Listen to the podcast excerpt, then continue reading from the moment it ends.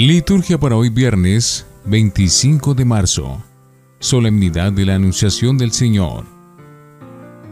Las fuentes más antiguas de esta solemnidad remontan al siglo VI, pero no es equivocado pensar que es tan antigua como el culto y la devoción a la Virgen María. Tuvo diversas denominaciones tradicionales.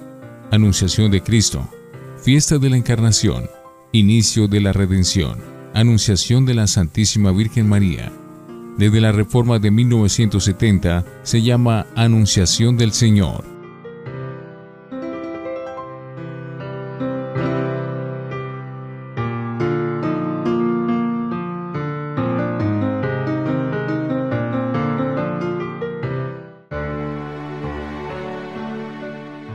Antífona.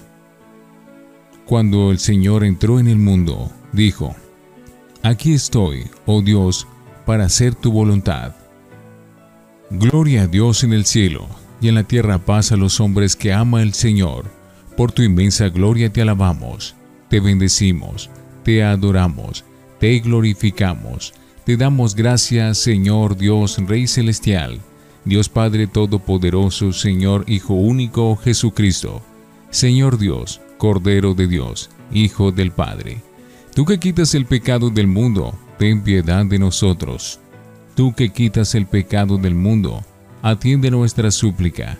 Tú que estás sentado a la derecha del Padre, ten piedad de nosotros, porque solo tú eres santo, solo tú Señor, solo tú Altísimo Jesucristo. Con el Espíritu Santo, en la gloria de Dios Padre. Amén. Oremos. Oh Dios, que quisiste que tu palabra asumiera la realidad de la carne en las entrañas de la Virgen María, concédenos que al reconocer a nuestro Redentor como verdadero Dios y verdadero hombre, merezcamos ser partícipes de su naturaleza divina, por nuestro Señor Jesucristo, tu Hijo. Primera lectura del libro de Isaías, capítulo 7, versículo 10 al 14, y capítulo 8, versículo 10. En aquel tiempo, el Señor habló a Acaz, pide una señal al Señor, tu Dios, en lo hondo del abismo o en lo alto del cielo. Respondió Acaz, no la pido, no quiero tentar al Señor. Entonces dijo Isaías, escucha, casa de David, ¿no te basta cansar a los hombres, que cansas incluso a mi Dios? Pues el Señor, por su cuenta, te dará una señal.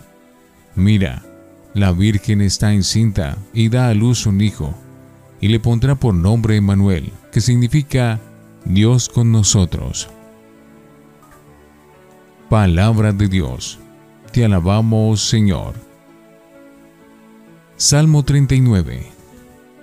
Aquí estoy, Señor, para hacer tu voluntad. Tú no quieres sacrificios ni ofrendas, y en cambio me abriste el oído, no pides sacrificio expiatorio. Entonces yo digo, aquí estoy Señor. Aquí estoy Señor para hacer tu voluntad. Como está escrito en mi libro para hacer tu voluntad, Dios mío, lo quiero y llevo tu ley en las entrañas. Aquí estoy Señor para hacer tu voluntad. He proclamado tu salvación ante la gran asamblea. No he cerrado los labios, Señor, tú lo sabes. Aquí estoy, Señor, para hacer tu voluntad. No me he guardado en el pecho tu defensa. He contado tu fidelidad y tu salvación. No he negado tu misericordia y tu lealtad ante la gran asamblea. Aquí estoy, Señor, para hacer tu voluntad. Segunda lectura de la carta a los Hebreos, capítulo 10, versículos 4 al 10. Hermanos, es imposible que la sangre de los toros y de los machos cabríos quite los pecados. Por eso, cuando Cristo entró en el mundo dijo, Tú no quieres sacrificios ni ofrendas, pero me has preparado un cuerpo. No aceptas holocaustos ni víctimas expiatorias. Entonces yo dije lo que está escrito en el libro. Aquí estoy, oh Dios, para hacer tu voluntad. Primero dice, no quieres ni aceptas sacrificios ni ofrendas, holocaustos ni víctimas expiatorias, que se ofrecen según la ley. Después añade, aquí estoy yo para hacer tu voluntad. Niega lo primero para afirmar lo segundo, y conforme a esa voluntad, todos quedamos santificados por la oblación del cuerpo de Jesucristo, hecha una vez para siempre. Palabra de Dios. Te alabamos, Señor. Alabanza y honor a ti, Señor Jesús. La palabra se hizo carne y acampó entre nosotros, y hemos contemplado su gloria. Alabanza y honor a ti, Señor Jesús. Del Santo Evangelio según San Lucas, capítulo 1, versículos 26 al 38. En aquel tiempo, el ángel Gabriel fue enviado por Dios a una ciudad de Galilea llamada Nazaret a una virgen desposada con un hombre llamado José, de la estirpe de David. La virgen se llamaba María. El ángel, entrando en su presencia, dijo, Alégrate llena de gracia, el Señor está contigo. Ella se turbó ante esas palabras y se preguntaba qué saludo era aquel. El ángel le dijo, No temas, María, porque has encontrado gracia ante Dios concebirás en tu vientre y darás a luz un hijo, y le pondrás por nombre Jesús. Será grande, se llamará Hijo del Altísimo. El Señor Dios le dará el trono de David, su padre. Reinará sobre la casa de Jacob para siempre, y su reino no tendrá fin. Y María dijo al ángel, ¿Cómo es eso? Pues no conozco a varón. El ángel le contestó, el Espíritu Santo vendrá sobre ti, y la fuerza del Altísimo te cubrirá con su sombra. Por eso el santo que va a nacer se llamará Hijo de Dios. Ahí tienes a tu pariente Isabel, que a pesar de su vejez, ha concebido un hijo, y ya está de seis meses la que llamaban estéril, porque para Dios nada hay imposible. María contestó, Aquí está la esclava del Señor, hágase en mí según su palabra y la dejó el ángel. Palabra del Señor. Gloria a ti, Señor Jesús. Creo en Dios Padre Todopoderoso, Creador del cielo y de la tierra. Creo en Jesucristo, su único Hijo, nuestro Señor, que fue concebido por obra y gracia del Espíritu Santo. Nació de Santa María siempre Virgen. Padeció bajo el poder de Poncio Pilato.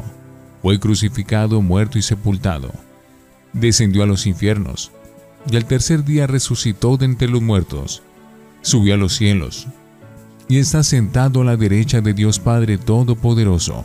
Desde allí ha de venir a juzgar a vivos y muertos.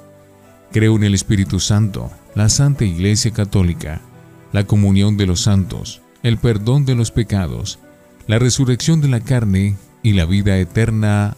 Amén. Oración universal. A Dios Padre Omnipotente, que ha elegido a María, humilde criatura, para que cooperara con su proyecto de salvación, pidamos con confianza. Por intercesión de María, haz dóciles nuestros corazones. Por la Iglesia, para que madure en la capacidad de escuchar a los numerosos mensajeros que Dios le manda. Por intercesión de María, haz dóciles nuestros corazones por el Santo Padre y sus colaboradores, para que sirvan a la Iglesia con la certeza de que el reino de Dios no tendrá fin, porque nada es imposible para Dios. Oremos. Por intercesión de María, haz dóciles nuestros corazones.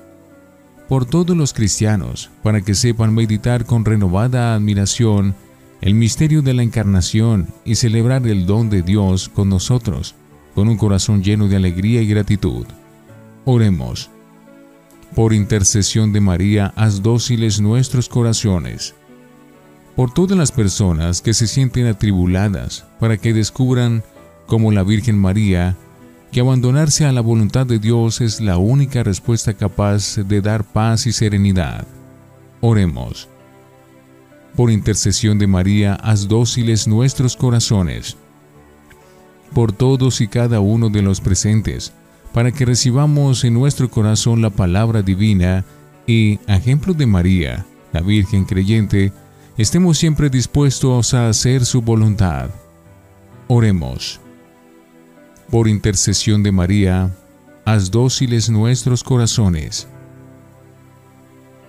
Padre bueno, que nos has dado en María Virgen un verdadero modelo de libertad y docilidad. Haz que nos rindamos a los deseos de tu corazón de Padre. Te lo pedimos por Cristo nuestro Señor. Oremos.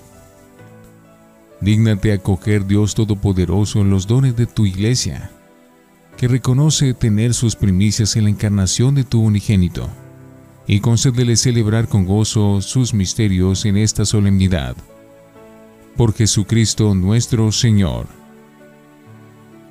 Antífona.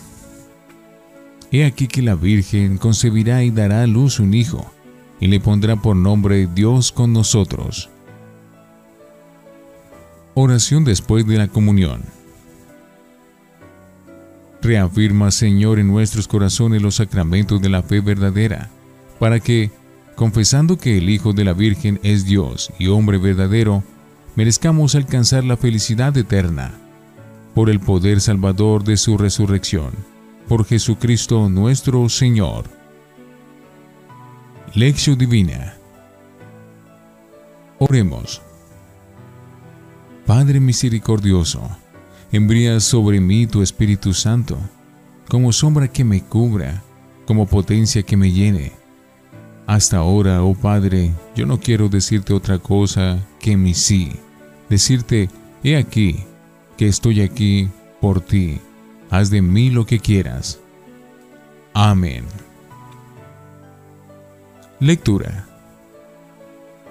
El pasaje de la Anunciación nos conduce del templo, espacio sagrado por excelencia, a la casa, a la intimidad del encuentro personal de Dios con su criatura nos conduce dentro de nosotros mismos al profundo de nuestro ser y de nuestra historia, allá donde Dios puede llegar y tocarnos. El anuncio del nacimiento de Juan el Bautista había abierto el seno estéril de Isabel, deshaciendo la absoluta impotencia del hombre y transformando la incapacidad de obrar junto con Dios. El anuncio del nacimiento de Jesús, por el contrario, llama a la puerta del seno fructífero de la llena de gracia y espera respuestas. Es Dios que espera nuestro sí para poder obrar todo. Nos vienen presentados los personajes de este acontecimiento maravilloso. Gabriel, el enviado de Dios, una mujer joven de nombre María y su esposo José de la casa real de David. También nosotros somos acogidos a esta presencia estamos llamados a entrar en el misterio. María ante la propuesta de Dios se deja manejar por una completa disposición. Revela su corazón, sus deseos. Sabe que para Dios lo imposible es realizable. No tiene la mínima duda. No endurece su corazón ni su mente. No hace cálculos. Quiere solamente disponerse plenamente, abrirse, dejarse alcanzar de aquel toque humanamente imposible pero ya escrito, ya realizado en Dios. Pone delante de Él, con un gesto de purísima pobreza, su virginidad, su no conocer varón. Es una entrega plena, absoluta, desbordante de fe y abandono. Es la premisa del sí. Dios, humildísimo, responde. La omnipotencia se inclina sobre la fragilidad de esta mujer, que somos cada uno de nosotros. El diálogo continúa, la alianza crece y se refuerza. Dios revela el cómo habla del Espíritu Santo, de su sombra fecundante, que no viola, no rompe, sino conserva intacta. Habla de la experiencia humana de Isabel, revela otro imposible convertido en posible, casi una garantía, una seguridad, y después la última palabra ante la cual es necesario escoger decir sí o decir no, creer o dudar, entregarse o endurecerse, abrir la puerta o cerrarla. Nada es imposible para Dios.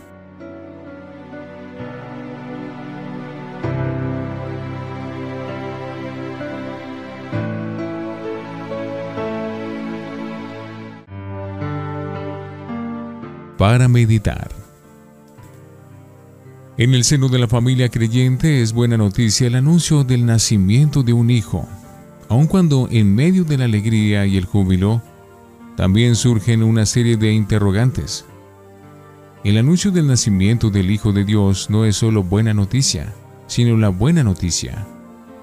Ya en tiempo del profeta Isaías, el anuncio del nacimiento de un niño se convertía en buena noticia y en esperanza de salvación.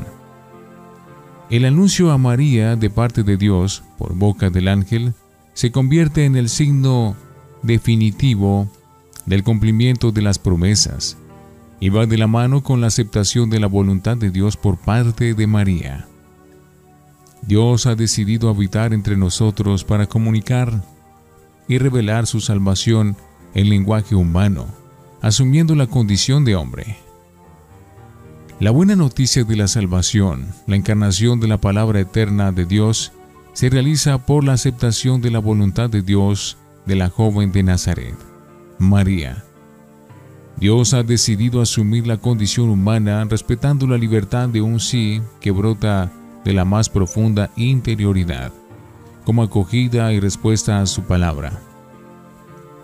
Al contemplar el misterio de la Anunciación, somos llamados a descubrir en María el modelo de lo que ha de realizar la Iglesia, en su actitud de acogida de la palabra de Dios, que la capacita para generar vida en cada una de sus acciones sacramentales, conduciendo a sus hijos a la vivencia de la fe. Vivamos como la Iglesia, palabra de vida.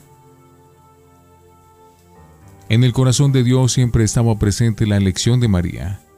Las raíces de la Anunciación las encontramos en el ambiente profético, especialmente en Isaías, donde aparece una alusión explícita de una señal en particular. He aquí que la Virgen concebirá y dará a luz un hijo, y le pondrá el nombre de Manuel, que quiere decir Dios con nosotros. Jesús es la presencia misma de Dios en medio de la historia humana, y esa Virgen es María. Hay que tener presente que esta elección es consentida por María después del asombro, el silencio y la reflexión. Dios, a través del ángel Gabriel, la visita de la buena nueva y la muestra de todas las señales divinas.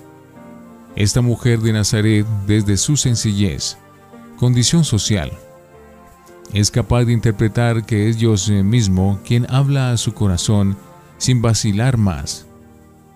Da el sí más rotundo y esperado de los últimos tiempos. Yo soy la esclava del Señor, cúmplase en mí lo que me has dicho. Responder a la llamada de Dios requiere una fe madura, capacidad de reflexión y tenacidad para asumir las consecuencias de la respuesta. En el bautismo se abren las puertas de la fe. En la confirmación damos un sí para siempre. Reflexionemos. ¿Con qué actitudes respondemos a la llamada que Dios nos ha hecho? ¿Cómo nos pueden motivar los ejemplos de Jesús y María en esta respuesta vocacional? Oremos. Señor Jesús, que respondiendo a la misión que el Padre te confió, te encarnaste para ser Dios con nosotros, ayúdanos a cumplir nuestra tarea. Amén.